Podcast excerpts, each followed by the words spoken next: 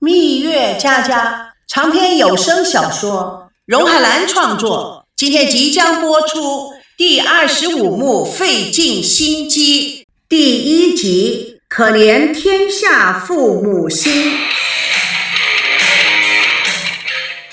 北京赵家人正围着一叠报纸头痛，一家人的脸色非常沉重。王瑶脸色很难看，怎么会闹成这个样子呢？这是哪跟哪儿啊？赵刚发出正义之声：“希儿不是这样的人，你别相信这些媒体瞎编乱造的。”赵保国有一点懵懂。前些日子不是说那儿吗？怎么现在连希儿也惹扯上去了呢？田心雨叹着气：“我认为这里面有袭扰，不是这么简单的。哎呀，你们别慌啊！你们看。”娜娜都住到男人家里去了，这报纸上登的都有照片证明，这难道还是造假吗？哎呀，你别信啊，这都是绯闻。娜娜不会是这样人的。当年的大明星阮玲玉不是就给绯闻逼死的吗？哎，你别在这里自乱阵脚了，谁对谁错还说不清楚呢。哎。小两口去度蜜月，不是很简单的事情吗？怎么还会惹出这么多的问题呢？田心雨还没有来得及回答，门铃就响了。赵刚刚把门打开，孙振、叶枫毫不迟疑，气势冲冲的直闯进来，一叠报纸摔在桌上：“你们给我说说，说不清楚，道不明白，老子我……”田心雨看了看，老子。孙振看了田心雨，脸色一变，立刻改口：“哎，老太太，您瞧瞧，你瞧瞧啊！”田心雨接过报纸看看，《北京晚报》标题：情变，孙娜前夫赵熙深吻十七岁富商女，配以赵熙吻赵美娇的照片。《北京信报》标题：二女争男，孙娜何处何从？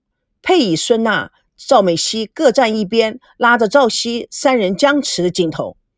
孙振大声地说：“看看你们赵家养的好儿子，蜜月期间就在外面勾搭十七岁未成年的小女孩，我们这孙家的脸还往哪里搁啊？”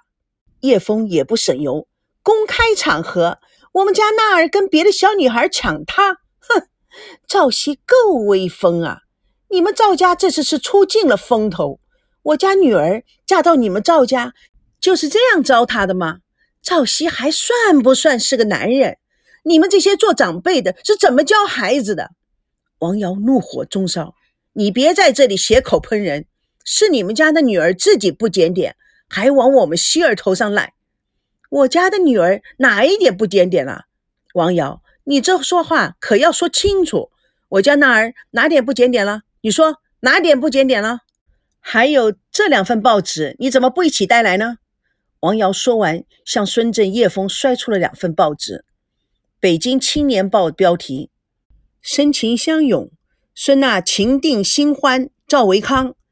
他配上了赵维康替孙娜擦泪并拥她入怀的照片。《南方周末报》标题：孙娜夜宿男主人豪华别墅，赵熙伤心下山。配。赵熙独自走在路灯下的照片，王瑶看了看他们俩，现在你们怎么不说话了？叶枫看孙振不说，不禁拼出了一句话：“这些都是谣言，都是赵熙逼的。”王瑶立刻反击：“你怎么不说希儿的谣言也是被你女儿逼的呢？”孙振愤怒：“他妈的，这些狗仔！老老我我要杀了他们！”我女儿怎么可能晚上住在别人家呢？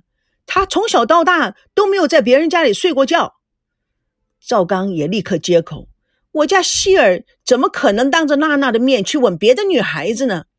这种事情肯定是媒体在捕风捉影、造谣。别人不了解希儿，你们还不了解她吗？他看了女孩子都脸红，怎么可能会去勾搭别的女人呢？”王瑶委屈地说：“再说了。”是娜儿的绯闻多，还是我们家希儿的绯闻多？孙娜前几天不还是头版头条吗？我们是懒得吭气。我家的希儿第一次上了报纸，你们两个人就上门兴师问罪来了。赵刚见好就收，好啦好啦，你少说两句。田心雨拿下老花眼镜，看了看大家。既然都知道是谣言是绯闻，你们还在这里争什么呢？孙赵两家人停止争吵，坐在个人的位置，皆不言语。赵保国用双手做压制的手势。唉，有什么事情啊？两家人好好的商量，何必要大动干戈呢？来来，娜儿啊，爸，你坐坐啊。叶枫冷冷地拉着孙娜转身出门。不用了。他妈的，这些吃饱了撑的的记者，老子要灭了他们家的祖宗十八代！有本事你去灭呀，去呀！嘿，叶枫啊，你给老子住口！田心雨对赵刚说：“儿子啊，送客。”赵刚将孙振、叶枫送到了门口，有礼貌地说再见。王瑶摇摇头：“一对疯子。”赵保国转过头来说。你们的态度也不对，哎，老孙家、老叶家也够可怜的。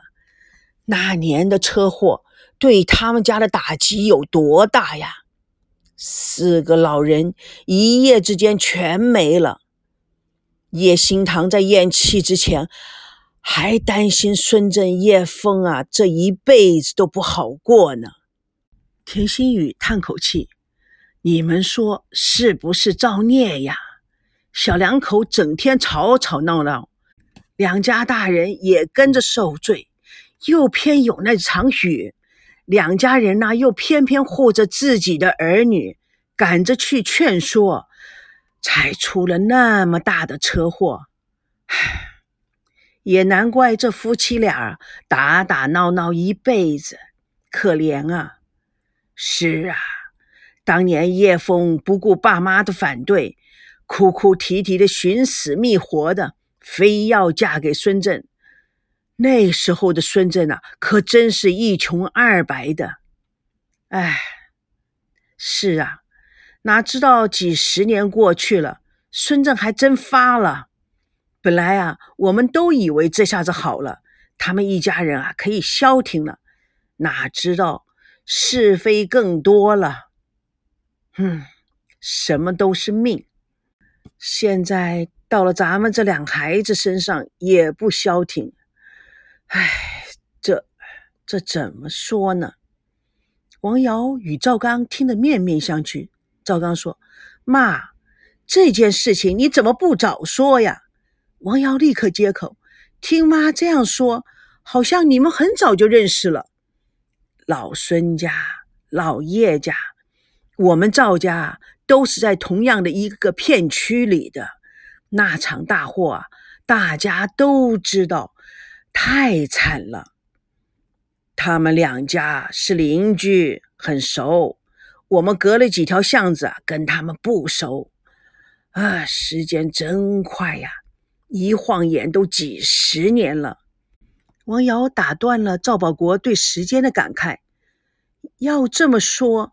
早知道这孩子生在这样一个畸形的家里，希儿娶了她，不是也倒了霉吗？接下来连带我们全家也要跟着一起不安宁。唉，妈，这可怎么办呢？赵刚看了看妈妈，对王瑶说：“哎，你胡说个什么劲啊？”田心雨叹了口气，本来呀也没有在意这些的。现在想一想啊，他们两个人有这么多的问题，我也感觉到孙娜的心里呀，也一定有些曲扭。妈，我一直认为小两口吵吵架是很正常的，年轻人嘛，就是人到中年人到老年，夫妻两个吵一吵也是很正常的。没想到他们家有这样的历史疙瘩，妈。我担心这样闹下去，可能会要出大事啊！田心雨又叹了口气，边说边流泪。这一阵子，我思前想后，从头开始说。你看，他们去登记了七次，好不容易结了婚，不到一个礼拜就离了婚，也没告诉我们。两个人啊，就去度蜜月。到了台湾，孙娜。也就落入水中。五六天呢，他也不肯出来，让赵熙呀急得要死，磕头上山，搞得全身呢都是血。后来呀，又来个什么主持节目，搞了个三角恋爱，没想到现在又变成四角。啊，希儿是在正常家庭里长大的，我想他不说。他的内心啊，一定是非常痛苦的。他又是样样护着孙娜，怕他在台湾出事，所以不肯回来。咱们希儿真是承担的太多了，真让人心痛。赵保国拍拍他的手，啊，孩子们长大了，有他们自己的想法。我们操心啊，也是白操心。只要他们愿意，我们想那么多干什么呢？而且，我们的建议也不见得正确啊。我想啊，大家就先心心定定等着瞧吧。老太太，你急坏了身体，就更花不着了。田心雨的眼光温柔的看着赵保国。是啊，时代不同啊，唉，人的想法也不同了。